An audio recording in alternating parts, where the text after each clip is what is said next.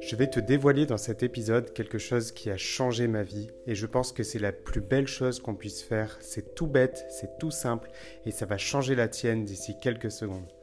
Coucou ma championne, bienvenue à toi dans ce nouvel épisode du podcast et aujourd'hui j'aimerais te parler du jeûne. J'aimerais te parler du jeûne et je sais que tu me connais, je sais que tu sais que je suis je sais que tu sais que tu sais qu'ils savent, c'est horrible ce que je suis en train de te dire, mais tu sais que je suis contre les régimes et que mon objectif c'est de trouver un rapport sain et apaisé avec l'alimentation.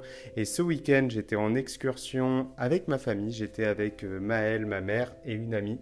Et, euh, et en fait, quand on était dans le, dans le bus, j'ai vu ma mère sortir d'un coup un paquet de chocolat et elle commençait à grignoter et à picorer. Elle me dit J'ai envie de sucre.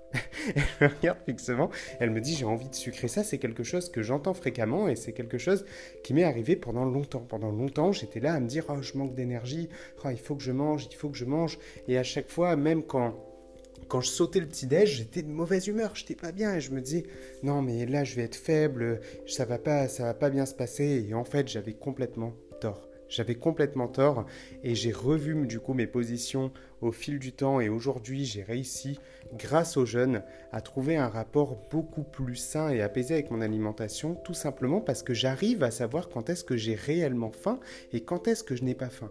Le problème qu'il y a avec le jeûne, en réalité, c'est qu'on a tendance à penser que c'est magique, que c'est quelque chose qui va nous faire perdre de la graisse rapidement. Et ça, les régimes, ils s'en servent. Le, monde du régime, il y a le jeûne intermittent, le fasting, le ci, le ça. Il y a beaucoup de choses qui, euh, qui se servent du coup du timing nutritionnel. Ce que j'entends par timing nutritionnel, c'est se dire que bah, je vais euh, manger à telle heure et ça va apporter tel et tel bénéfice. Euh, d'un point de vue scientifique, ce qui fait grossir ou maigrir quelqu'un, c'est le bilan énergétique et pas l'horloge.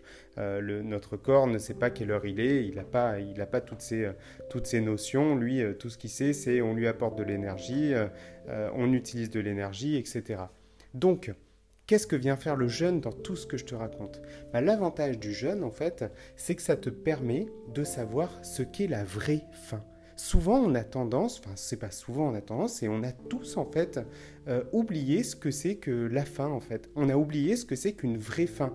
On pense que la faim, c'est euh, cette envie qu'on a d'un coup de, de manger, de prendre quelque chose et de le, mettre dans sa bouche.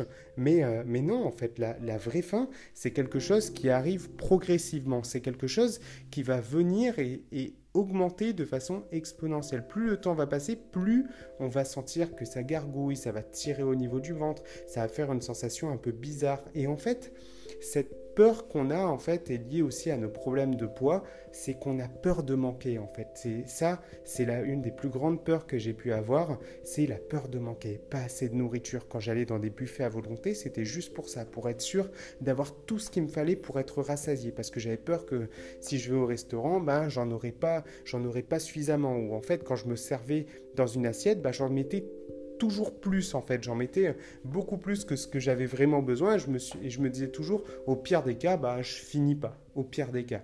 Alors qu'en fait, aujourd'hui, j'ai réussi à prendre le contrôle sur ça grâce au jeûne, en fait, grâce au fait d'avoir jeûné, d'avoir décalé en fait ma fenêtre alimentaire et d'avoir appris à vivre avec peu de nourriture dans l'estomac, avec cette sensation de vide en fait. C'est vrai qu'on a, on a peur du vide, on a peur de se sentir euh, léger et tout, mais en fait c'est une sensation qui au début est très désagréable, mais avec le temps en fait tu vas pouvoir comprendre que c'est quelque chose d'agréable. Le fait de te sentir légère, le fait de te sentir vide, le fait de sentir que tu as une vraie faim te donne un pouvoir en fait que les autres n'ont pas parce que c'est toi qui contrôles ta faim en fait. C'est toi qui vas te dire tiens là aujourd'hui à ce moment précis, j'ai décidé d'apporter de la nourriture à mon, à, mon, à mon corps j'ai décidé de lui offrir ça. Et c'est pas je subis, donc je, je, mange quelque chose voilà, qui me tombe sous la main, la première chose venue, et après, bah, tout de suite, j'ai un sentiment de culpabilité parce que bah, j'ai perdu pied, en fait, j'ai perdu le,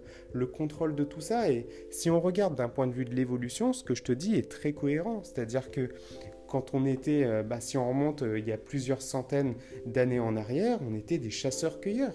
Il fallait, euh, il fallait se battre, il fallait marcher pendant, pendant plusieurs, plusieurs kilomètres, le ventre, le ventre vide, à la recherche de nourriture, à la recherche de gibier, de baies, etc. pour pouvoir récolter. Il fallait grimper, il fallait, il fallait, il fallait préparer, se, se, préparer ben, à, marcher pendant, pendant plusieurs, plusieurs kilomètres. Sauf que quand on n'a pas de nourriture, c'est pas bah tiens, je vais, je vais prendre un morceau de chocolat pour pouvoir euh, affronter, euh, affronter cette, cette tâche difficile. Non, c'est on le fait, on y va, il faut qu'on survive, il faut qu'on mange.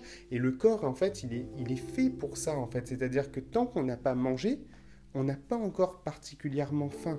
Tant qu'on n'a pas mangé, on est capable de réfléchir et de prendre de meilleures décisions.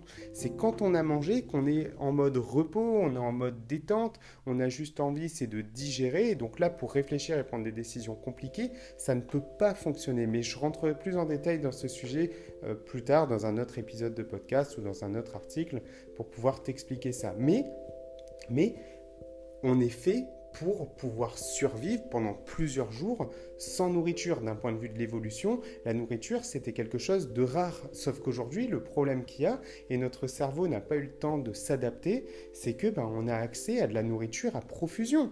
Ne serait-ce que, regarde, regarde toutes les publicités que tu peux avoir euh, liées à la liées à de la nourriture parce que c'est un, un besoin primaire et ça, bah, les gens, le, enfin les, le, business le, sait bien. On est là pour te dire tiens, mange-moi, mange-moi, tiens, c'est encore plus savoureux, c'est encore plus croustillant, c'est encore plus fondant, c'est encore plus, c'est encore plus ci, plus ça.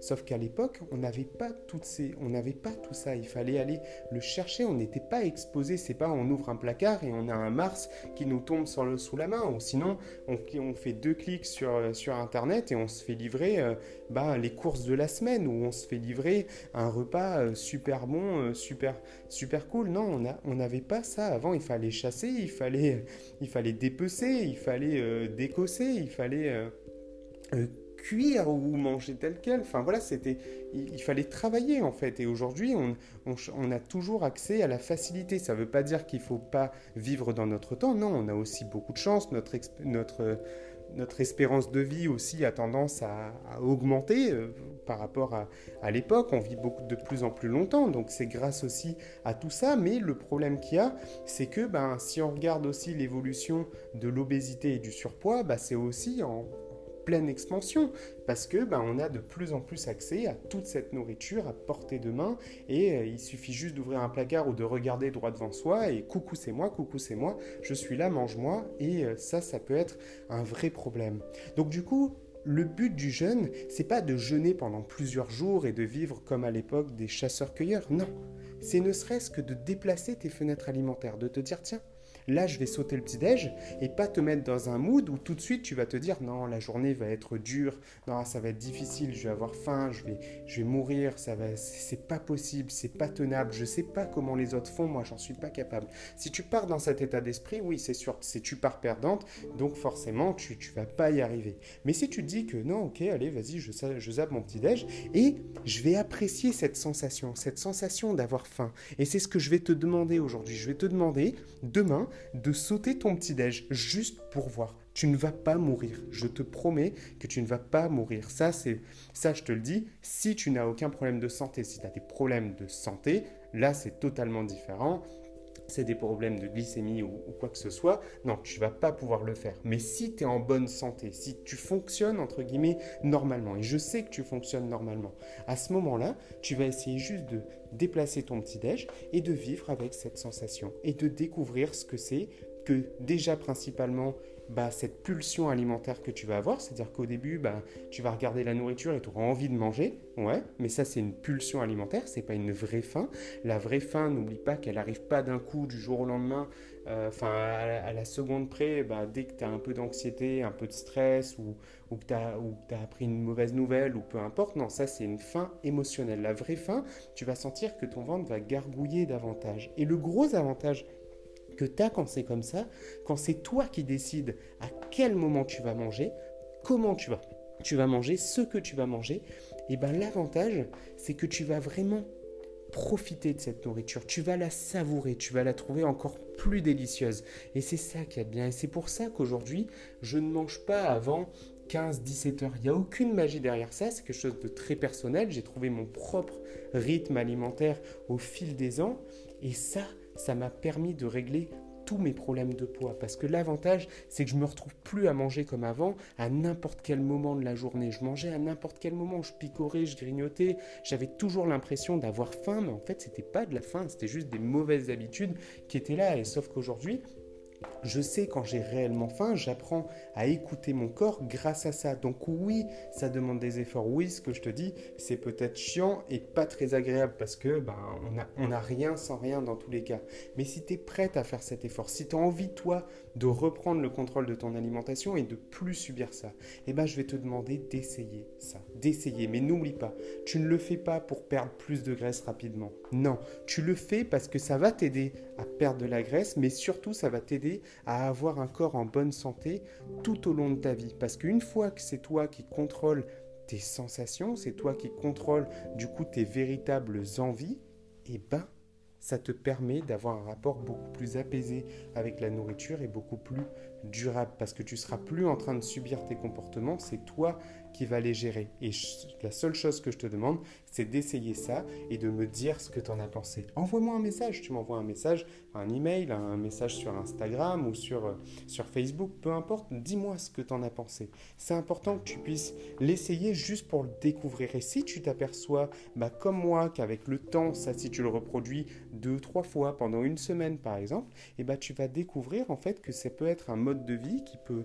qui peut euh, qui peut t'appartenir et qui peut faire que bah, finalement tu auras toujours un, bon rapport avec l'alimentation. Par exemple, Maëlle, ça fait euh, maintenant ça fait plus d'un an, un an, on va arriver à un an et demi, où elle a déplacé son petit déjeuner, elle le prend à midi, elle prend son premier repas de la journée à midi et aujourd'hui elle me dit qu'elle est plus heureuse de cette façon. Et c'est quelque chose de très personnel et ça peut s'adapter à n'importe quel mode de vie. Par exemple, si tu travailles de nuit ou quoi que ce soit, ne pense pas petit déjeuner, déjeuner, dîner. Ne pense pas heures, parce qu'on nous a tous, bah, quand on était enfant, mis des heures. Voilà, il faut qu'à 7 heures, tu sois à table. Il faut qu'à, qu'à 6h30 du matin, tu aies pris ton petit déjeuner. Il faut qu'à midi pile, tu sois à table, sinon, bah, ça va pas le faire. Il faut absolument que tu finisses ton assiette. Voilà ce qu'on a en tête, c'est comme ça qu'on a grandi, sauf que du coup, c'est ça aussi qui crée nos, nos troubles du comportement alimentaire. Alors aujourd'hui, je vais te demander de te créer tes propres règles. C'est toi qui décides. Tu n'es pas là en train de subir ta vie. C'est toi qui décides à quel moment tu vas manger, qu'est-ce que tu vas manger, comment tu vas manger et avec qui tu vas manger.